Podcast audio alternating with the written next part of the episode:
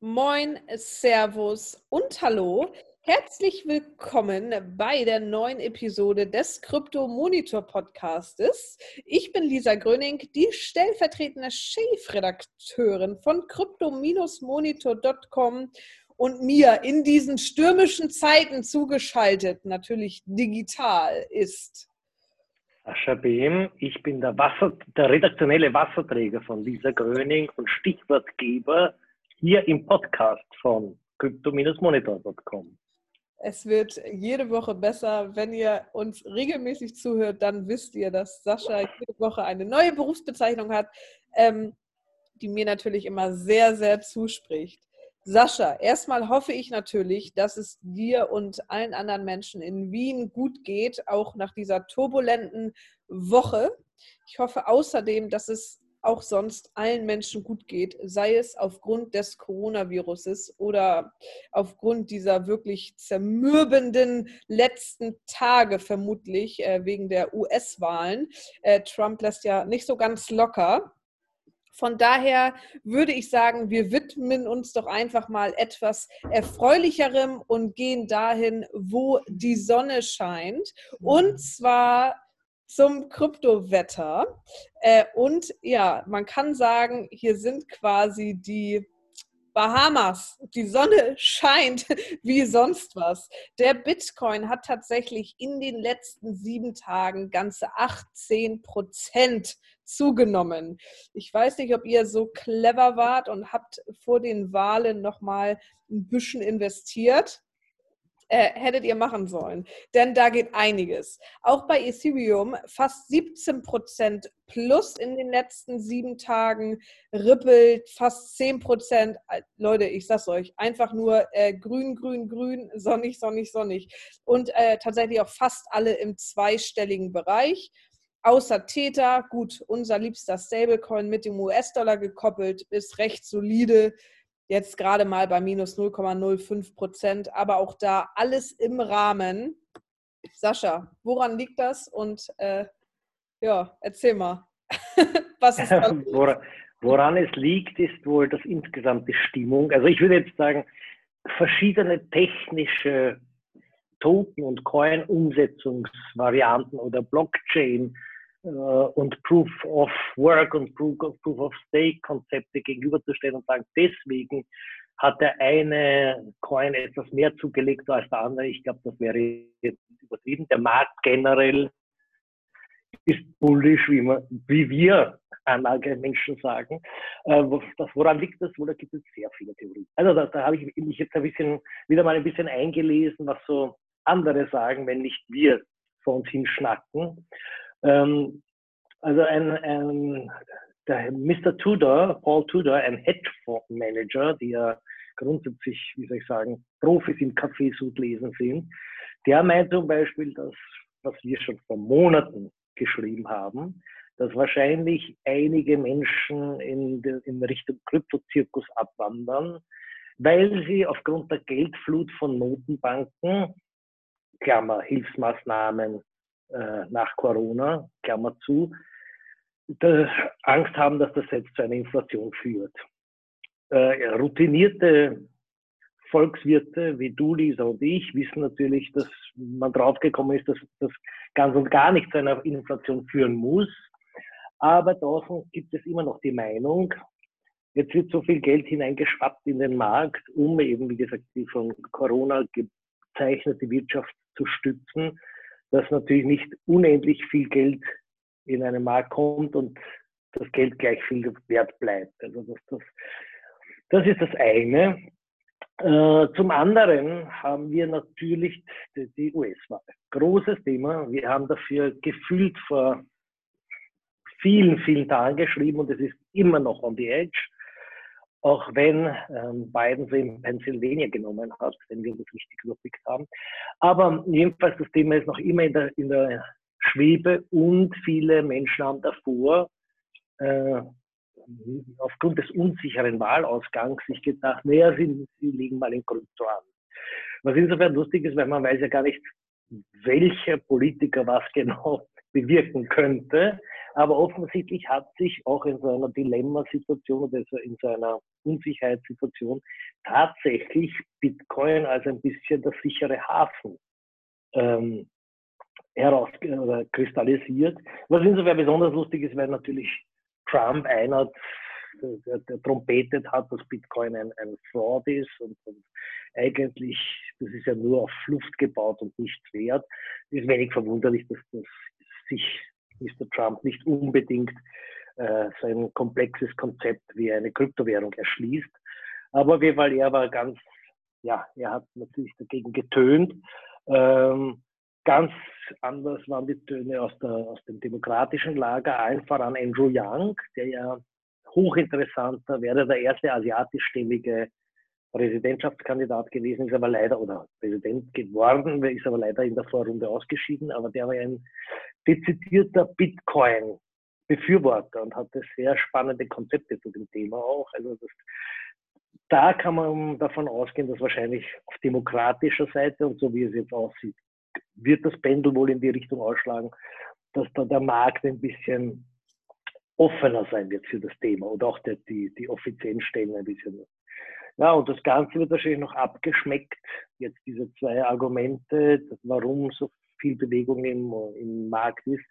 Das Ganze wird wahrscheinlich abgeschmeckt von unserem klassischen FOMO. Nicht wahr? Fear of Missing Out. Und da sieht man, wie jetzt auf einmal das Ganze jetzt sich die letzten Tage, das Karussell noch schneller gedreht hat, weil manche Leute sehen, ha, da ist Bewegung, da möchte ich auch noch schnell mitspielen ja, in dem Fall ist natürlich der Täter, wie du richtig gesagt hast, der ist halt ein bisschen lahm, weil der ist dann in diesem Fall äh, defensiver unterwegs, nachdem man den Dollar gekoppelt ist als Stablecoin. Und dieses Stable bedeutet natürlich jetzt in, diesem, in dieser Marktsituation nicht ganz so dynamisch. Ja. Und Lisa, du hast auch FOMO gelten lassen ich habe mittlerweile während des Lockdowns äh, JOMO, äh, Joy of Missing Out, weil ja, was verpasst man schon? Gar nichts. Ähm, ich hätte aber auch noch eine äh, interessante Theorie, betrifft auch die US-Wahl. Und zwar ging es auf Twitter ordentlich ab. Und zwar zwischen Vitalik Buterin, Ethereum, ihr kennt ihn alle, Chongpeng Zhao von der Kryptobörse Binance etc. Die haben sich nämlich dafür ausgesprochen, US-Wahlen oder allgemein Wahlen bald auf der Blockchain ausführen zu lassen, weil dann kommt es mitunter ja vielleicht nicht zu solchen abstrusen äh, Dingen, die vielleicht in den USA passiert sind oder vermutlich auch gar nicht in den USA passiert sind. Wie dem auch sei, ähm, eine Blockchain wäre auf jeden Fall eine transparentere Lösung und es würde auf jeden Fall um einiges schneller gehen bei der Auszählung, als wenn man das so wie jetzt manuell macht und wir alle seit drei Tagen nicht äh, schlafen. Wie dem auch sei, ähm, ich glaube an sich, die Blockchain-Technologie, da sind trotzdem noch ein paar Tücken drin. Das könnte natürlich auch gehackt werden, etc., gerade im Zuge von so einer Wahl. Aber trotzdem glaube ich, dass alleine der Diskurs darüber, im Zuge der US-Wahlen, die eh gerade absolute Medienpräsenz haben, den Kurs auch nochmal deutlich gepusht haben könnten. Also ja, da sieht man auf Twitter auf jeden Fall ein großes Rumoren, was Blockchain, Bitcoin etc. angeht. Gut, das ist ja vielleicht nicht auf die US-Wahlen anwendbar. Klar, die haben halt im Moment, glaube ich, um die 150 Millionen Stimmen zu handeln und das machen sie mit die, diese dauert mir relativ komplexe Formulare und dann wird einzeln Unterschrift kontrolliert und, und also das ist schon fraglich, ob, ob das nicht ein bisschen technologisch abgehen könnte heutzutage. Und das, ich merke auch, dass das bei uns in, in Österreich noch etwas schwierig ist, das alles in Papierform oder Postform zu machen. Oder es ist nicht schwierig, aber es wäre eigentlich an der Zeit, das vielleicht auf eine elektronische Variante anzubieten. Und da, wie wir alle wissen, würde sich natürlich die Blockchain als unkorrumpierbares Trägermedium besonders an. Ja, definitiv. Und äh, was äh, böte sich noch so als Medium an, beziehungsweise als vielleicht eine Alternative zu den ganzen Big Playern im Markt, äh, und zwar den Brave Browser. Ich würde da gerne mal drauf eingehen, weil ich den Ansatz davon eigentlich ganz äh, gut finde. Gerade wenn wir mal auf äh, Journalisten zurückgehen äh, oder auf allgemein Medienhäuser, Verlage, die ja auch immer mehr Content natürlich publishen, die wollen dafür aber auch bezahlt werden. Äh, ja, Paid Content hier das Stichwort oder natürlich werbefinanzierte Artikel etc. Das nervt den User mitunter total. Und wenn euch das nervt, beziehungsweise ihr eine Belohnung für Werbung, äh, für, die, für den Konsum der Werbung haben möchtet, dann gibt es den Brave-Browser. Der hat nämlich ähm, eine eigens initialisierte Kryptowährung, den Basic Attention Token.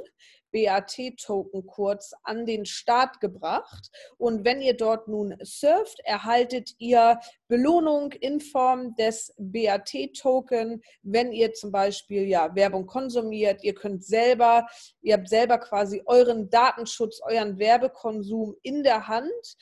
Und ich könnte mir durchaus vorstellen, dass das ein, ja, ein mögliches Vehikel der Zukunft sei, wenn es um äh, Paid Content etc. geht, Leute einfach mit einer virtuellen Währung zu belohnen, die dann natürlich umtauschbar sein muss in Fiat-Geld, weil ja, bislang, naja, äh, manchmal können wir mit Kryptowährung zahlen, aber so viel geht dann doch noch nicht. Ich glaube, das Ganze muss noch ein paar Jahre reifen, bis das so richtig einen Durchbruch erlangt. Aber naja, wie dem auch sei, der Brave-Browser hat seit dem Start um 130 Prozent irgendwie zugenommen. Also läuft das schon ganz gut. Schaut euch das doch mal an, wenn ihr keine Lust habt auf die Beschattung der großen Bösen. Und er funktioniert auch tatsächlich problemlos. Ja. Flutscht. Ja, flutscht. Super. Flutscht. Was, was flutscht noch im Krypto-Business? Das Wochenende.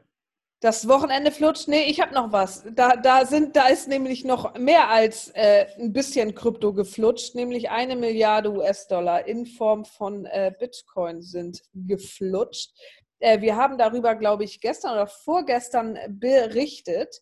Ähm, es gibt eine Wallet, die wird schon seit ein paar Jahren von Hackern so ein bisschen unter den Radarschirm genommen, denn die soll im Zusammenhang mit Silk Road, das ist so ein Darknet-Netzwerk, da konnte man bis 2013 illegale Waffen etc. kaufen, äh, wird damit in Verbindung gebracht. Und äh, seit fünf Jahren gab es dann keine Kontobewegung drauf. Aber jetzt, äh, wurde äh, erst äh, ein Bitcoin verschickt und dann ähm, Bitcoin, ich glaube knapp 90.000 Bitcoin, also im Wert von einer Milliarde US-Dollar, wurden einmal verschoben auf innerhalb dieser Wallet.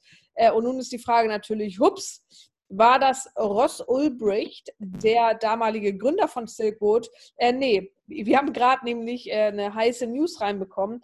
Und zwar soll das US-Justizministerium das gewesen sein. Äh, die haben nämlich den damaligen Gründer auch lebenslang hinter Gitter gebracht. Und bislang haben die eine Milliarde US-Dollar gesucht. Äh, ja, die befinden sich jetzt im Besitz der Vereinigten Staaten irgendwie ist das auch schon wieder eine ganz schön glaubwürdig, unglaubwürdige Story. Ähm, vielleicht hat Donald Trump sich die gesichert, damit er äh, auch bei ja, aber er, auch, er auch versteht das ja nicht. Pleite, auch bei einer Pleite nicht ganz leer ausgeht. Wer weiß das schon. Ja, Sascha, hast du noch einen Schmankerl zum Wochenende oder sagen wir einfach, Leute, haltet die Nein, ein Schmankerl, ein, mit einem Schmankerl entlasse ich uns alle ins Wochenende. Das, ich habe darüber geschrieben, aber weil es mir immer noch so gut gefällt, darf ich das wiederholen. Ähm, weil du ja schon gerade gesprochen hast von dem von Trump und, und seinem Krypto-Verständnis eventuell oder der Möglichkeit, dass das dort kommt. Äh, ich habe mich wieder ich habe mich wieder ein bisschen eingelesen an das Hearing 2018. Wir können uns erinnern, da haben die großen Tech-Companies wurden ja zu einem Hearing geladen und da hat ein republikanischer Kongressabgeordneter Steve King, der hat, hat den damaligen Google-CEO, also Sundar Pichai, Pichai, glaube ich, spricht man aus, äh, hat er gefragt, wie das gibt, dass, dass äh, wenn er Trump googelt oder wenn er, nein, ich glaube, wenn er Idiot googelt, kommt Trump als Bild. Und, und das, also wie das gibt und er möchte diese Bilder auf seinem Smartphone nicht haben. Und dann hat er Und bei PJ gesagt, ja, aber das Smartphone, wenn, das, wenn Sie von dem Apple iPhone sprechen, das produzieren nicht wir. Also sprich, der, der republikanische Abgeordnete wusste nicht genau, wo die Trennlinie zwischen Google und Apple ist. Dementsprechend glaube ich, man kann sich, man kann sich vorstellen, dass von diesen, von diesen, wie soll ich sagen, Boomern nicht unbedingt eine, ein Darknet Rip-Off ausgegangen ist. Na gut. Okay, eigentlich äh, liegt die Milliarde bei dir. Äh, naja, trinken wir schon. So ist es, deswegen gehe ich jetzt ins Wochenende. Drauf, genau. Äh, und wir entlassen natürlich auch euch ins äh, wunderschöne Wochenende. Bleibt wie immer gesund, äh, stay home, zumindest in Deutschland, aber ich glaube auch mittlerweile in Österreich ist Lockdown. Äh, von daher Falls euch langweilig ist, folgt uns gerne auf allen möglichen Social-Media-Kanälen. Wir sind bei Facebook, Twitter, Instagram und Reddit vertreten. Außerdem könnt ihr natürlich die Push-Mitteilung einmal aktivieren. Dann hört ihr jeden Tag so ein super Gesabbel von Sascha und mir. Und bis dahin, alles Gute. Hände waschen.